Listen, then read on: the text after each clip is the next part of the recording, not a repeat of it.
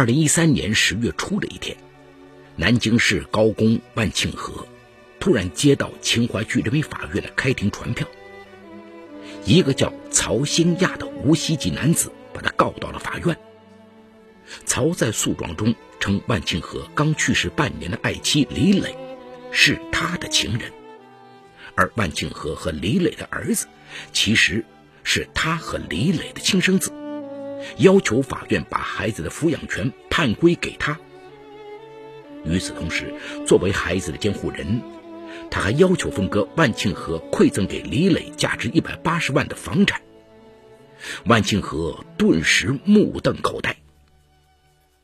今天我要给大家讲这么个故事，叫“一纸诉状惊现男小三夺子”。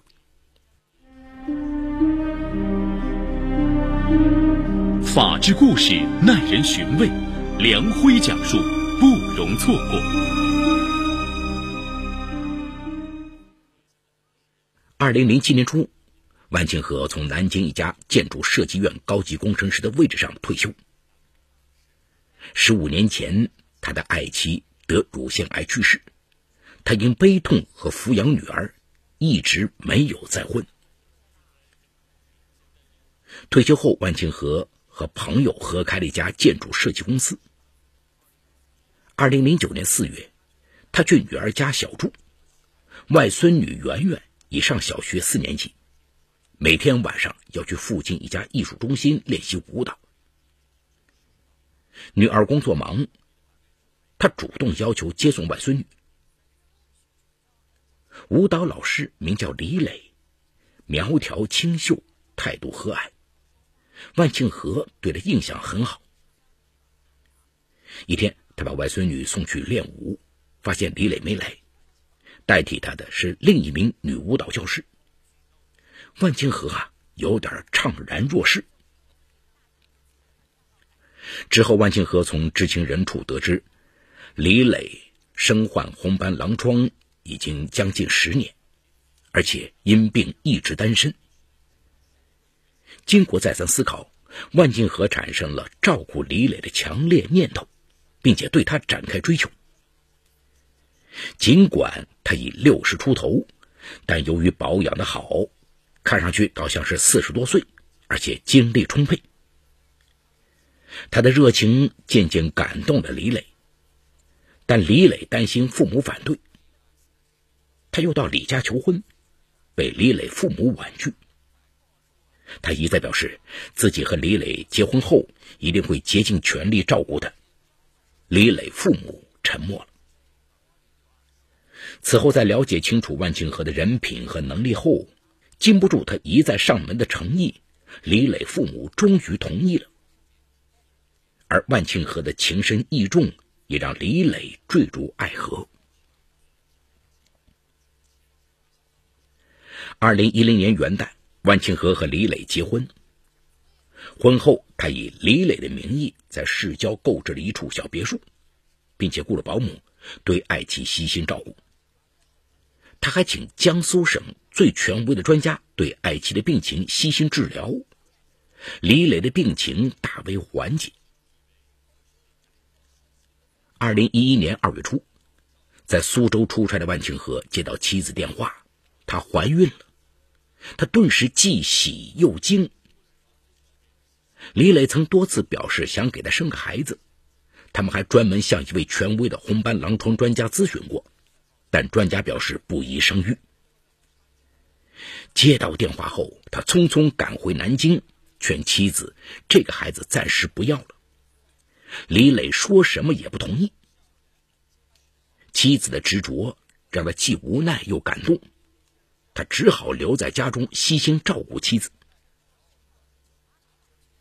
当年十一月，李磊在南京鼓楼区医院妇产中心剖腹产下一个白胖胖的男婴，万庆和为儿子取名叫齐生。果不其然。儿子半岁的时候，李磊病情急转直下，双腿水肿，走路都得要人搀扶。万庆和赶紧带他去鼓楼区医院。主治专家发现李磊淋巴肿大，胸腔有严重积水。尽管万庆和倾其家产跑遍国内权威医院，仍然无力抢救爱妻的生命。二零一三年四月，李磊带着眷念和不舍离世。短短两个月，万庆和体重减轻了十几斤，瘦削不堪，头发几乎全白了。儿子成了他唯一的安慰，他要用余生把儿子抚养大，培养成人，告慰爱妻的在天之灵。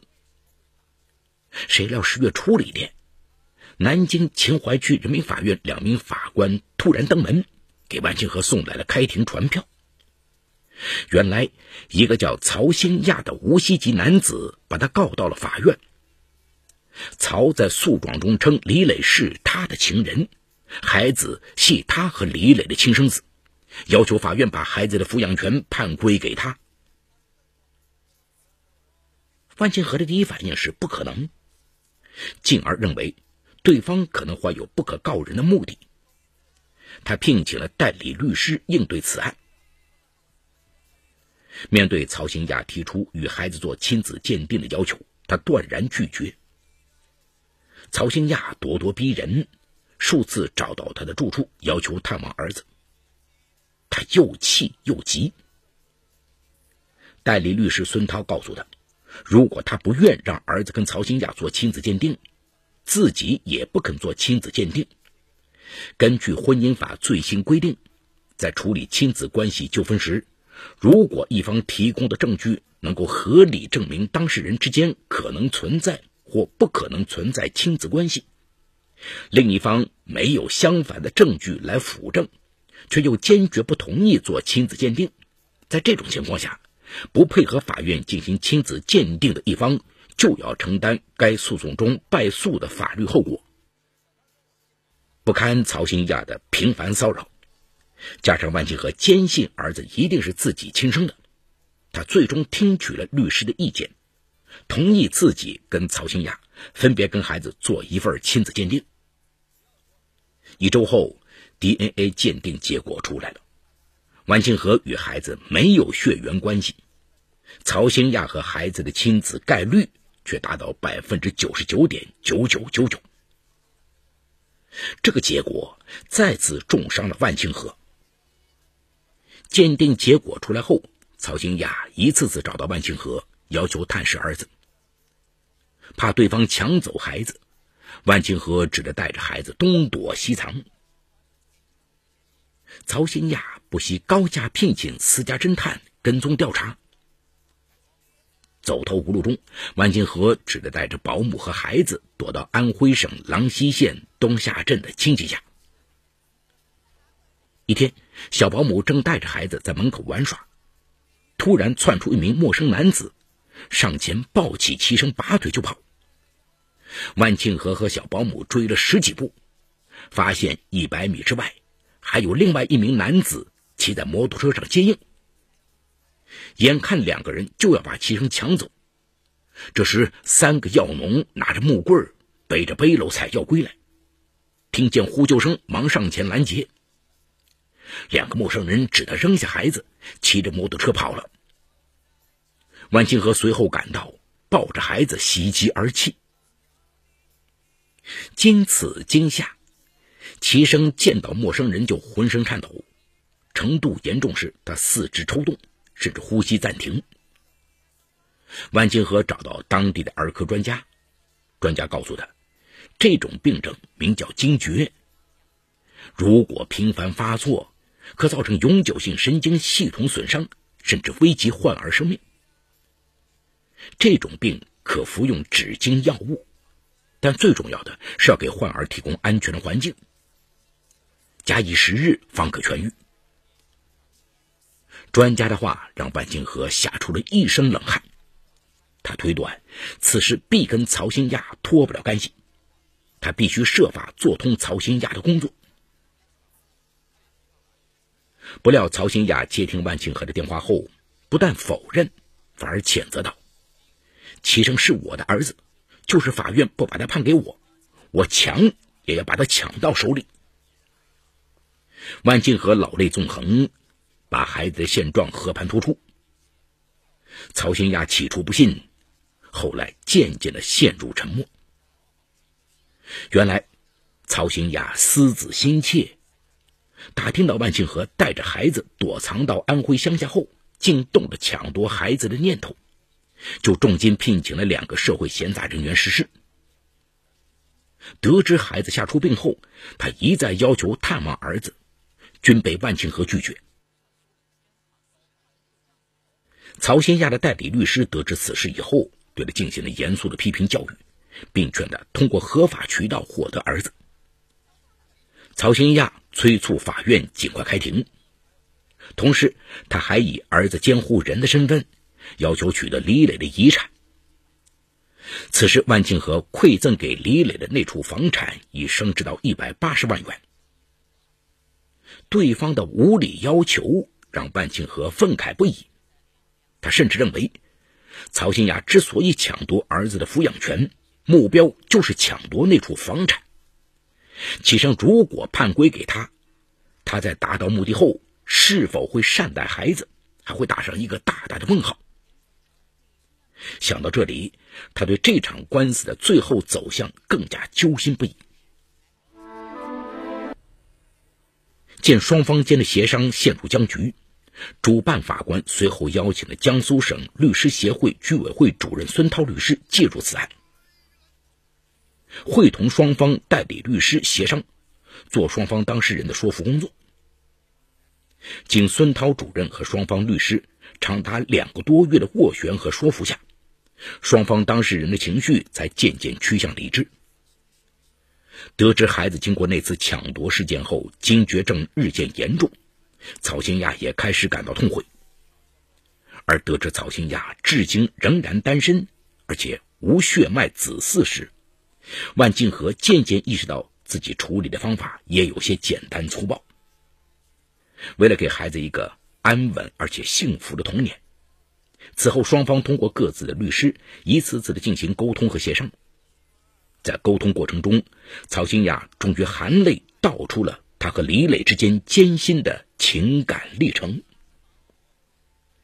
时年三十八岁的曹新雅和李磊系南京一所艺术学院舞蹈专业的同窗，初恋情人。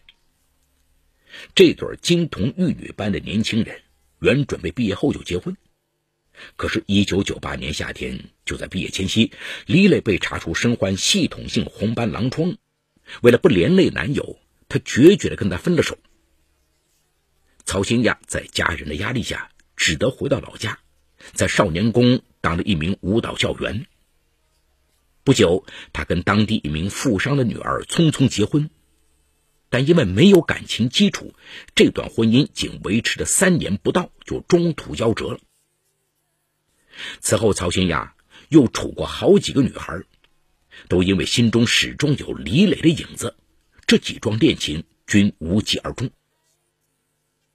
二零一零年五月，他来到南京参加一个大学同学的婚礼，意外的见到一别十二年的李磊。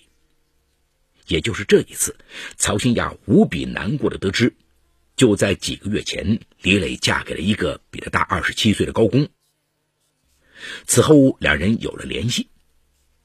恰好在此期间，万清河频繁出差，而仍然单身的曹新亚常来南京找李磊。一次，两人控制不住发生了性关系，不料李磊竟怀孕了。孩子出生后，曹新亚经推算，认定这个孩子是他的。她一次次打电话向李磊询问详情。李磊害怕伤害丈夫，一直不置可否。曹新亚从李磊以及保姆口中得知，李磊受孕那段时间。万庆和接到一项省外的工程项目，一直在外地出差。他越发认定孩子一定是他的。李磊去世后，他也非常悲痛。经过半年犹疑，他因非常想得到这个爱的结晶，才一纸诉状将万庆和告上法庭。得知曹新亚和李磊间的坎坷情感历程后，万金河不再像起初那样。憎恨这个半途杀出的男小三了，他也忆起李磊生前对他欲言又止的情景，推断他或许去世前也是纠结万分，想对着吐出心中的愧疚。看着孩子那张酷似王琦的俊美脸蛋他再次忆起李磊去世前把孩子托付给他的那含义复杂的眼神，心里掠过一阵撕心裂肺般的悸痛。他意识到，如果孩子未来出现哪怕一点闪失，他的余生也会无颜面对九泉之下的亡妻。尽管美丽而苦命的亡妻曾背叛过他，但这种背叛并非不可原谅。他和曹新雅都曾深爱过这个穿红舞鞋的女子。为了让他在天堂不再痛苦，为了让孩子有个安宁和幸福的未来，经过一番痛苦的挣扎，他最终决定把孩子的监护权和馈赠给李磊的房产交给孩子的生父和监护人曹新亚。同时，因难以割舍这份特殊的父子情，他提出和曹新亚共同养育幼小的孩子。共同担负起父亲的义务。突然间的峰回路转，让几乎绝望的曹新亚喜极而泣。他当即同意了万庆和的建议。二零一四年八月底，在南京市秦淮区法院主办法官的主持下，万庆和与曹新亚签订了调解协议，将齐生交给养父万庆和和生父曹新亚供养。但鉴于齐生目前尚幼小，而且病尚未痊愈，离不开朝夕相处的万庆和，孩子仍暂归万庆和抚养。等孩子满五岁后，再由双方轮流抚养。对于李磊名下那栋价值一百八十万元的房产，万庆和和齐生各有一半的产权，房子产权可归万庆和。由万庆和另出九十万元存入齐生的生父曹新亚提供的银行卡上，但曹新亚需出具保证书一份，确保这笔巨款归齐生所有。因其未成年，暂由其生父代管，用于将来齐生的生活和教育。这份保证书经公证，具有法律效力。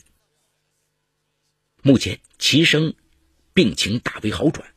已在南京上了幼儿园，在爱的感召下，这份原本让人感到心酸的爱，终于有了一个比较圆满的结局。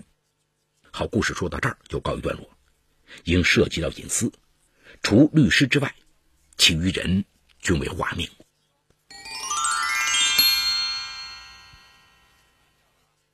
两个男人共同爱上了一个美丽的女人。演绎出一段男小三夺子的风波。那么，到底谁是小孩的亲生父亲？该如何处置美丽女主角的遗产？幸好故事中的两个男人在真相大白后握手言和。首先，咱们说说故事中的爱情。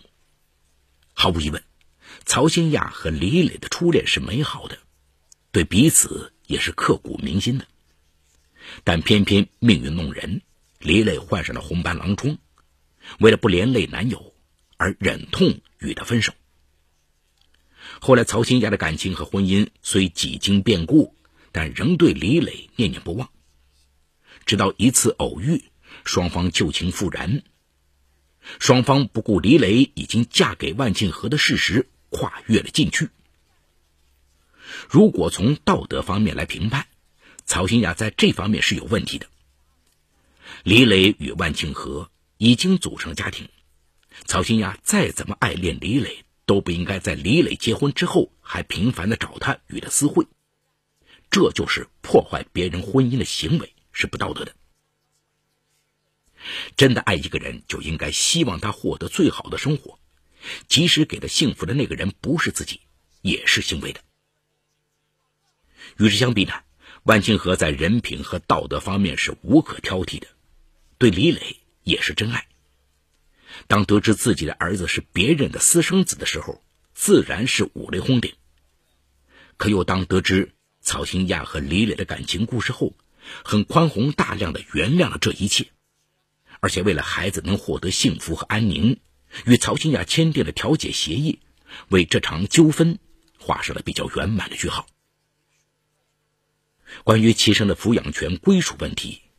从法律上讲，故事中的处理结果是合法和合理的。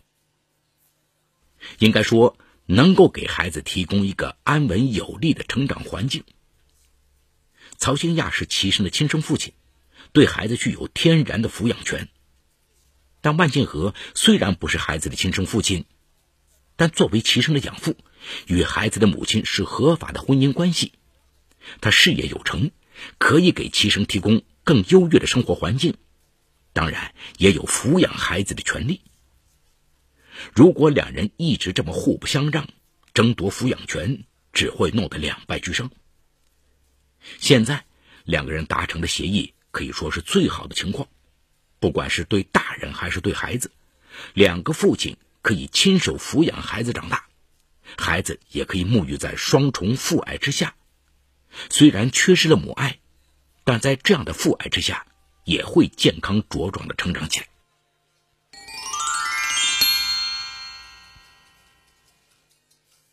好，感谢奉贤区人民检察院为本次节目提供的帮助。本次节目编辑主持梁辉，后期制作王文琪，监制赵杰、张建红。感谢您的收听，我们明天再见。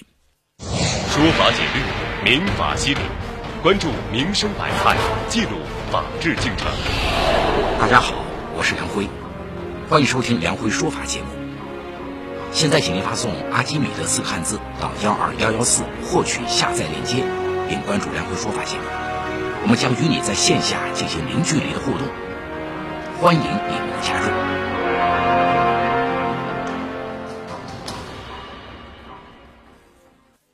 续香火不断后生儿子，这在很多人看来正常人生念想的背后，是否藏着哀愁、屈辱，甚至见不得人的秘密？小学转了四所学校，初中搬了三座城市，转学搬家。保镖贴身，一个十六岁的孩子为什么过着东躲西藏、颠沛流离的日子？离奇。